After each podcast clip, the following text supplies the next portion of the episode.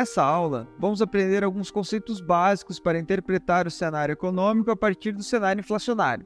Os principais indicadores de inflação do Brasil são o IPCA e o GPM. Além disso, temos algumas variações desses, como o IPCA 15, que é a prévia do IPCA, e o GP10 e o GPDI. A diferença entre os três indicadores dos IGPs é a data de coleta. O IGP-10 é coletado do dia 10 ao dia 10, o IGPM é coletado do dia 20 ao dia 20 e o GPDI é coletado do último dia do mês anterior até o último dia do mês de referência. O IPCA e o IPCA 15 têm o um calendário de coleta determinado pelo IBGE, mas em geral o IPCA 15 vai ter como referência o meio do mês e o IPCA o mês completo. O IPCA é formado por nove grupos. Vamos entrar no site do IBGE para ter mais informações sobre o IPCA. Agora eu vou mostrar para vocês onde a gente pode encontrar um pouco mais de informação sobre o IPCA, que é no próprio site do IBGE. Essa é a página inicial do, do Índice Nacional de Preço ao Consumidor, o IPCA, onde a gente vai encontrar informações sobre os diferentes grupos, então a gente vai ter a variação mensal ali dos grupos de alimentação e bebidas, habitação, entre outros. Mais para baixo a gente tem a inflação mensal de cada uma das regiões metropolitanas que o IBGE faz a coleta dos preços.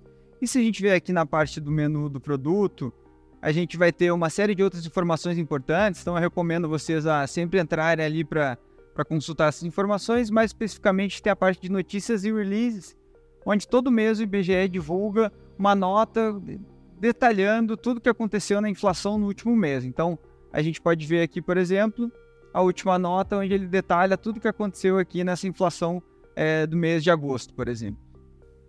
De tempos em tempos, o IBGE faz uma nova pesquisa de orçamento familiar para definir os pesos. Os pesos do IPCA são definidos pelo consumo das famílias brasileiras. O IPCA considera domicílios com renda até 40 salários mínimos. Já o INPC tem a diferença de quantas pessoas recebem, de 1 a 5 salários mínimos. Os IGPs são formados por três subíndices: o IPA, o INCC e o IPC. O IPA é mais relacionado com preços de commodities internacionais e também é o subíndice com maior peso no GPM. O IPC é semelhante ao IPCA, com diferentes pesos, e o INCC é focado na construção civil. Vamos ver como encontrar mais informações sobre esses índices. Agora a gente vai ver onde encontrar mais informações sobre os IGPs, que são índices coletados pela FGV. Quando a gente entra aqui no site da FGV no IBRE, na parte do Press Release, a gente vai ver uma série de, de divulgações da FGV com diferentes indicadores.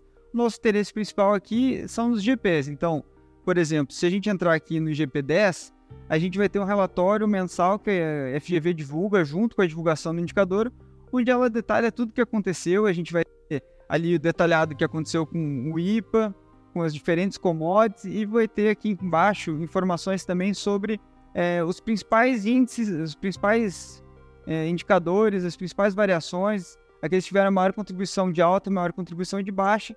Então essa também é uma fonte muito boa de, de informação sobre os IGPs. Voltando ao IPCA, existem algumas métricas que o Banco Central e analistas gostam de analisar para tentar interpretar melhor o movimento da inflação. Em geral, os núcleos são construídos para eliminar itens mais voláteis ou para procurar relações mais adequadas para alguns processos. Por exemplo, Alguns núcleos têm o objetivo de procurar os movimentos de inflação que melhor se relacionam com o hiato do produto.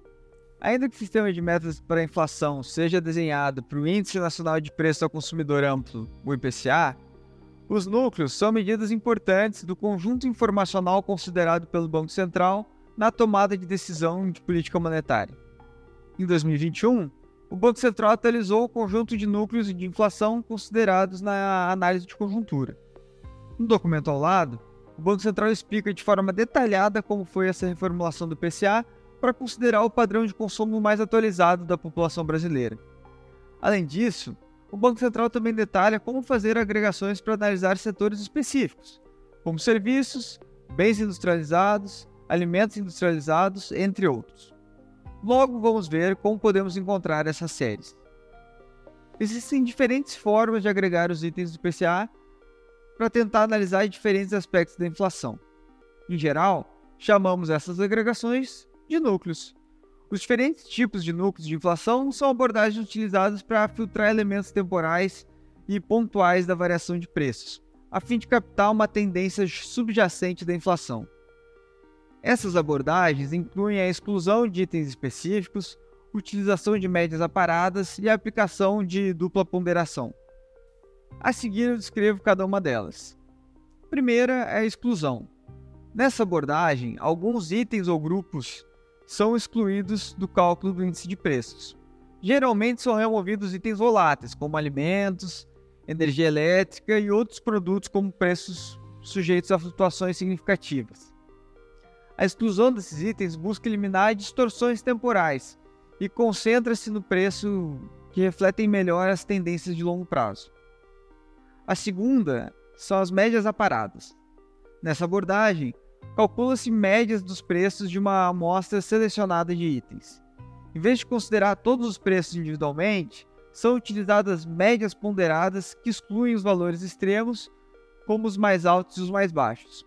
Isso reduz a influência de choques temporários ou eventos específicos em determinados produtos, concentrando-se em médias mais estáveis. E o terceiro são as duplas ponderações. Essa abordagem ela combina a exclusão de itens mais voláteis com a utilização de médias aparadas. Primeiro, são excluídos itens específicos do cálculo do índice de preços, como alimentos e energia, e em seguida é aplicada uma média parada ponderada nos preços restantes. A ponderação pode levar em consideração a participação desses itens na cesta de consumo ou outras características relevantes. Vamos voltar ao sistema de séries temporais para ver onde encontramos algum desses núcleos. Aqui no site do Sistema Gerenciador de Séries Temporais do Banco Central, a gente pode encontrar uma série de informações super importantes e uma série de bases de dados que podem ser úteis aí na análise de conjuntura econômica. Mais especificamente agora, a gente vai procurar a série de IPCA de serviços. Então a gente vai ali no campo de busca e escreve IPCA serviços a gente vai ver, vai encontrar a série que a gente está procurando, a gente seleciona ela e clica aqui em consultar a série. Na consulta a gente pode escolher né, qual o período que a gente quer observar, a gente vai olhar a partir dos anos 2000, principalmente porque o Brasil tem um processo de inflação muito forte antes disso. E a gente vai clicar ali em visualizar gráfico. A gente pode ver no gráfico que essa série tem um padrão sazonal bem importante. A gente pode ver vários picos que se repetem sempre no mesmo mês. Isso é um padrão sazonal importante que a gente costumou, a gente comentou já ao longo do curso. E aí aqui a gente consegue também fazer uma análise desses dados. Vocês vão poder baixar os dados para fazer uma análise mais profunda e assim sucessivamente, né? Um outro ponto que é importante de observar aqui é nas funções a gente pode ir na média móvel de 12 meses e atualizar o gráfico a gente vai conseguir ver o gráfico um processo mais suavizado. Então a gente consegue ver todo esse processo de inflação é, ao longo de 12 meses. O Banco Central do Brasil definiu cinco núcleos principais para acompanhamento conjuntural. Dos núcleos anteriores foram mantidos quatro: o X0, X3, MS e DP. Completa o conjunto de novos núcleos o percentil 55, P55, apresentado a seguir. Não vamos entrar no detalhe de cada uma dessas medidas, mas eu recomendo a leitura do Estudo Especial 102 de 2021 do Banco Central para mais detalhes. De forma simplificada, o X0 e o X3 são núcleos de exclusão que se diferenciam dos itens excluídos para a construção. O P55 se aproveita da granularidade dos dados de inflação no Brasil, correspondendo à variação do 55º percentil da distribuição ponderada pelos pesos dos subitens que compõem o PCA. Na figura ao lado, comparamos o IPCA cheio e os núcleos e o núcleo X0, que é um dos mais simples. Podemos perceber que o núcleo é menos volátil que o número cheio, suavizando um pouco os movimentos mensais. No contexto dos dados de inflação, e em qualquer série de tempo, a sazonalidade refere-se ao padrão regular e previsível da variação nos preços ao longo de um período específico, como estação do ano, feriados, eventos sazonais ou outros fatores que afetam consistentemente a demanda e a oferta de determinados bens e serviços. A presença de sazonalidade pode levar à flutuação temporária dos índices de preços, distorcendo a análise de tendência subjacente da inflação. É importante analisar os dados sazonalizados, ou em um formato que a sazonalidade não atrapalhe a nossa análise, para obter uma visão mais precisa da inflação subjacente. Os dados sazonalizados são aqueles nos quais os efeitos da sazonalidade foram removidos, permitindo uma avaliação mais precisa das pressões inflacionárias de longo prazo.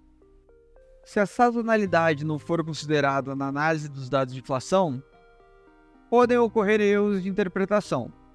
Alguns dos erros comuns incluem interpretar variações sazonais como tendência de longo prazo, Flutuações sazonais podem ser confundidas com uma mudança permanente na dinâmica de preço.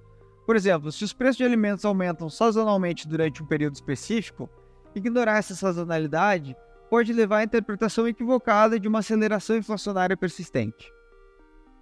Segundo, é tomar decisões de políticas monetárias inadequadas. A política monetária é frequentemente baseada em dados de inflação para gerenciar a estabilidade dos preços. Se a sazonalidade não for considerada, as decisões de política monetária podem ser mal direcionadas, levando a respostas inadequadas à inflação real. E o terceiro é a dificuldade de identificar mudanças estruturais na economia. Mudanças estruturais podem afetar a sazonalidade dos preços ao longo do tempo. Se a sazonalidade não for corretamente considerada, pode ser difícil distinguir se as flutuações são causadas por fatores sazonais ou por mudanças fundamentais na economia. Portanto, a análise de dados desazonalizados é fundamental para identificar tendências subjacentes da inflação, auxiliar na formulação de políticas econômicas apropriadas e tomar decisões informadas com base em informações mais precisas. Na primeira figura, temos a decomposição de uma série de inflação entre tendência, sazonalidade e resíduo. Mais especificamente, esse é o núcleo X0 do Banco Central, que analisa a inflação sem os preços de alimentos e itens de preços administrados, como energia elétrica. Podemos ver que a sazonalidade pode mudar ao longo do tempo, seja por uma mudança do comportamento ou algum fator específico de cada série. No Brasil, temos os exemplos da Black Friday, que normalmente não tinha impacto, mas nos últimos anos começou a ter um efeito mais claro nos preços de bens em novembro. Na segunda figura, mostramos uma outra forma de ver a sazonalidade, no caso específico, estamos olhando para preços de alimentos in natura, como batata, alface, frutas e etc.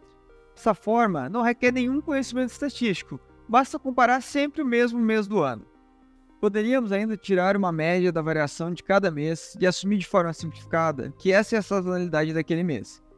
Por fim, é justamente isso que mostramos na figura, uma forma simples de observar a sazonalidade de uma série. No exemplo específico, estamos olhando para um grupo de alimentos in natura, que são afetados por clima e têm uma sazonalidade bem marcada. Perceba também que, mesmo que em junho e julho sejam meses que normalmente os preços de alimentos in natura ficam mais baixos, isso não impede que alguns anos tenham variações altas, mas em geral, nesses meses vamos ter preços mais baixos.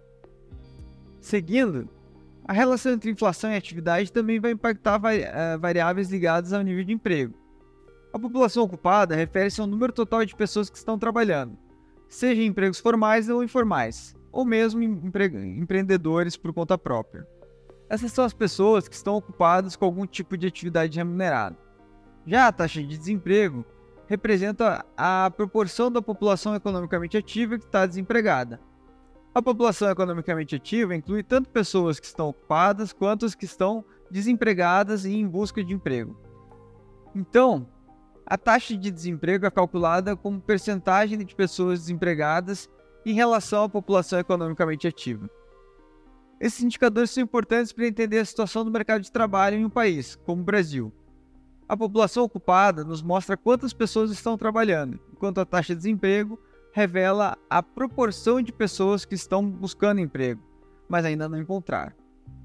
Vamos abordar com mais detalhe esse tema no nosso podcast, Análise do Mercado de Trabalho no Contexto Econômico, onde recebemos uma convidada especialista no tema. Juntamos todo o conhecimento para falar da relação entre emprego e inflação. A curva de Phillips é uma ideia que mostra uma relação inversa entre a taxa de desemprego e a taxa de inflação.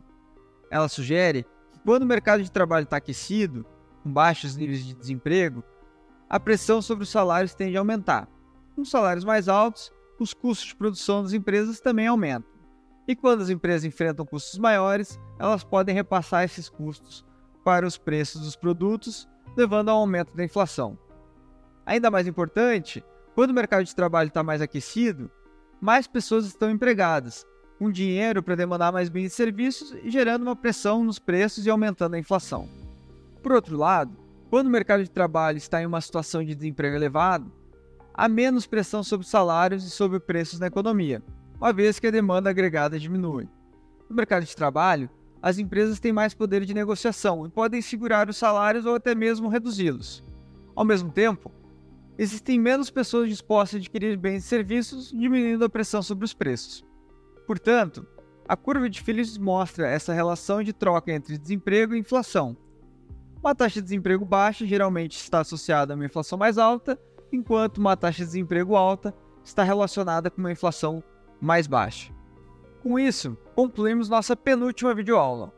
Ouça um podcast Análise de Inflação no Brasil e nos Estados Unidos que falamos um pouco mais sobre, sobre esse tema. Além disso, convido vocês a lerem nosso material de leitura para se aprofundar na parte mais teórica dos temas. Bons estudos!